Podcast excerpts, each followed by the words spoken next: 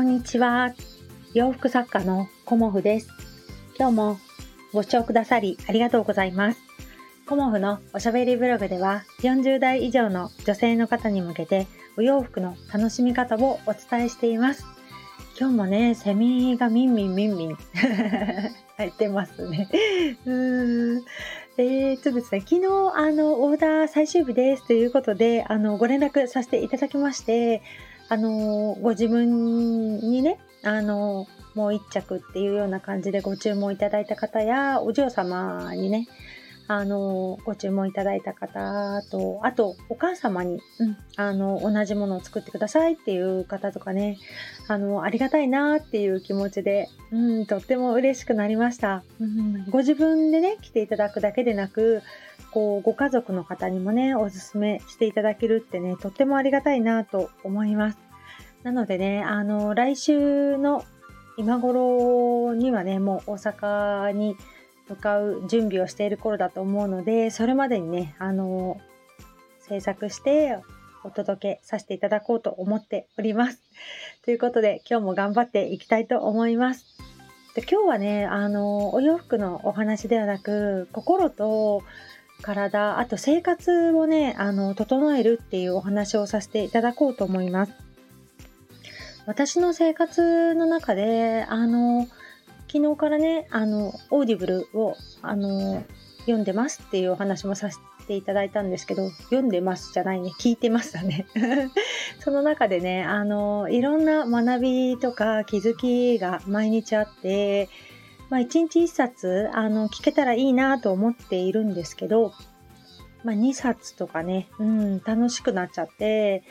あの、いろいろ聞いてます。うん、で、私今までね、本を読むことをほとんどしてこなかったんですよね。子供の頃から本を読むっていうのがとても苦手で、読書感想文も、あの、もう31日に前書きと後書きだけ読んで原稿用紙5枚書くっていう どんだけだみたいな感じなんですけど、うん、あの、全然読んでないくせにね、ひたすら書くみたいな、あの、生活をしてました。うん。で、数学がね、あの、私は好きだったし、算数とかそろばんとか、そういうのも好きだったし、あとはね、あの、小学校からバスケをやってたので、外で体を動かすとかね、部活とかすごい大好きでした。で、プールに行くのもすごい好きで、夏はね、学校のプールでほぼ泳いでたり、まあ、週末は海とか川に行って、父にね、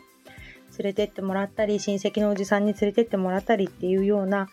あの、夏休みを過ごしていたので、とてもね、あの、お家で、おとなしく本を読むっていうような子供ではなかったですよね。うん、まあ勉強は嫌いじゃなかったんですけど、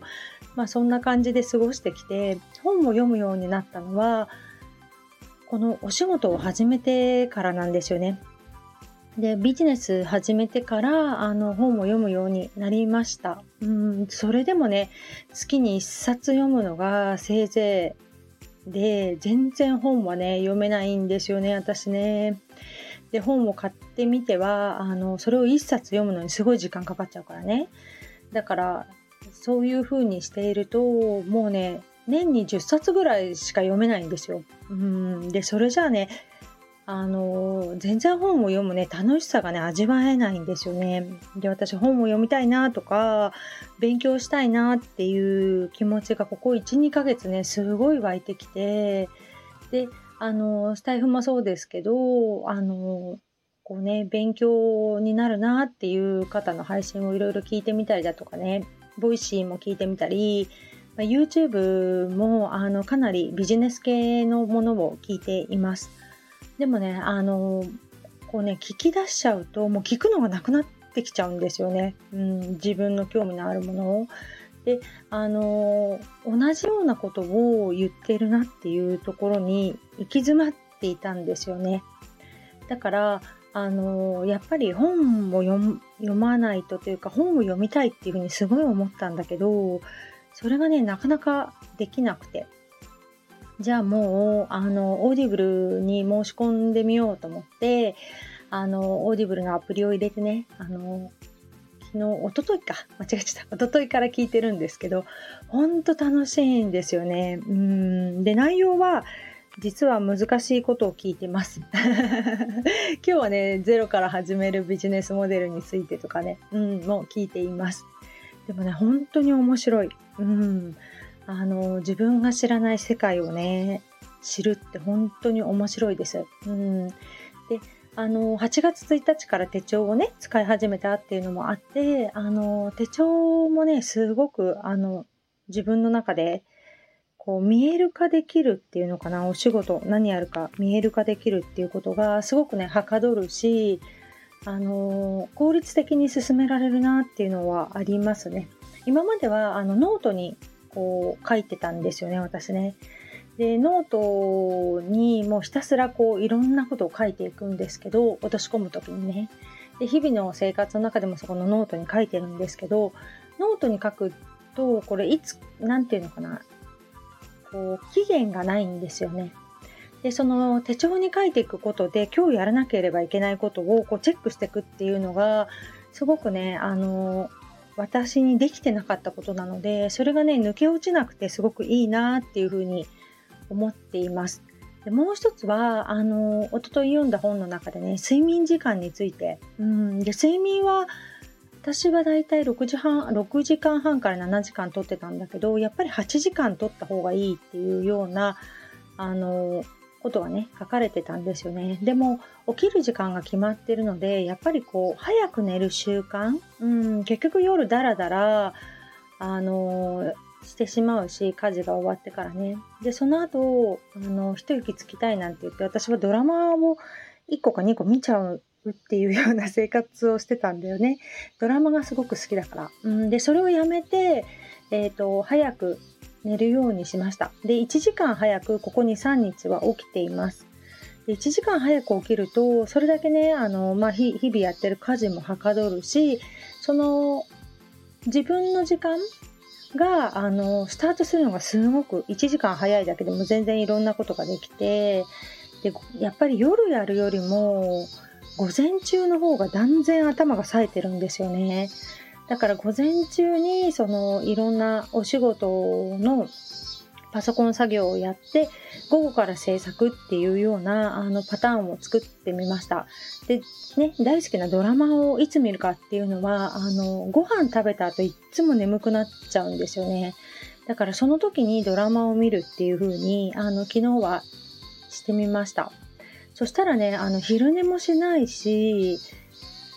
なんだろう、夜の寝つきもすごくいいし、一日なんかすごく充実した感じになってるので、まあ、今日みたいにね、あの、祝日だと家族の、あの、ペースがあったり、買い物に行ったりとかっていう風にしないといけないんだけど、平日はね、もうそのペースで行ってみようかなっていう風に思いました。で、1時間ぐらいね、あの、お昼休憩してドラマを見ても、まあいいんじゃないかなっていうような、うん、あの自分の楽しみもね、入れて。で、あと、まあ、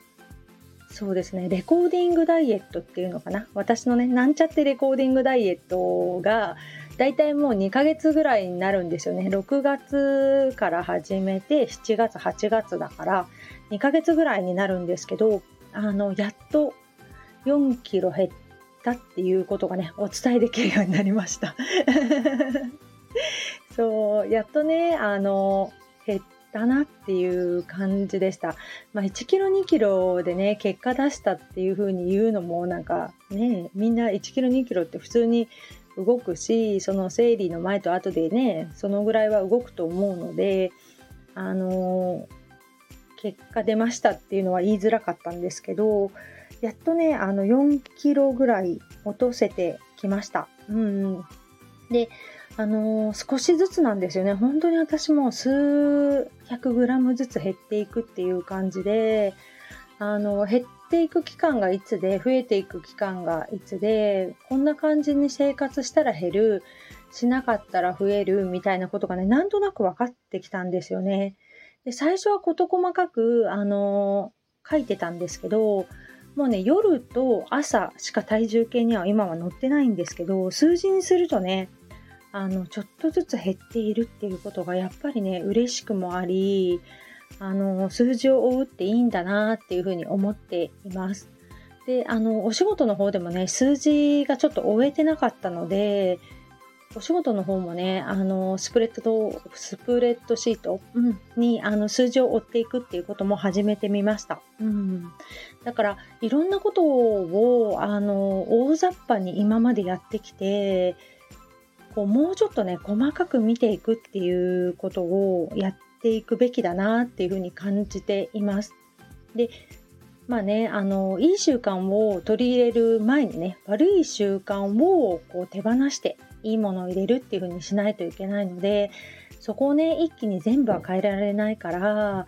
あの、少しずつね、自分の生活をあの整えていきたいと思います。で、今月はちょっとね、あの、旅行に行ったり、仕事でね、出張という感じで大阪に行ったりもするので、そこでね、やっぱり結まあ体重増えるかなとは思っていますが、まあその前までにね、少し減ら、もうちょっと減らせたらいいなという感じで、あの、過ごしていけたらなと思います。うん、またね、あの、すごく良かったよっていうことがあったら、ここでね、お話しさせていただこうと思います。今日もご視聴くださりありがとうございました。洋服作家コモフ小森屋隆子でした。ありがとうございました。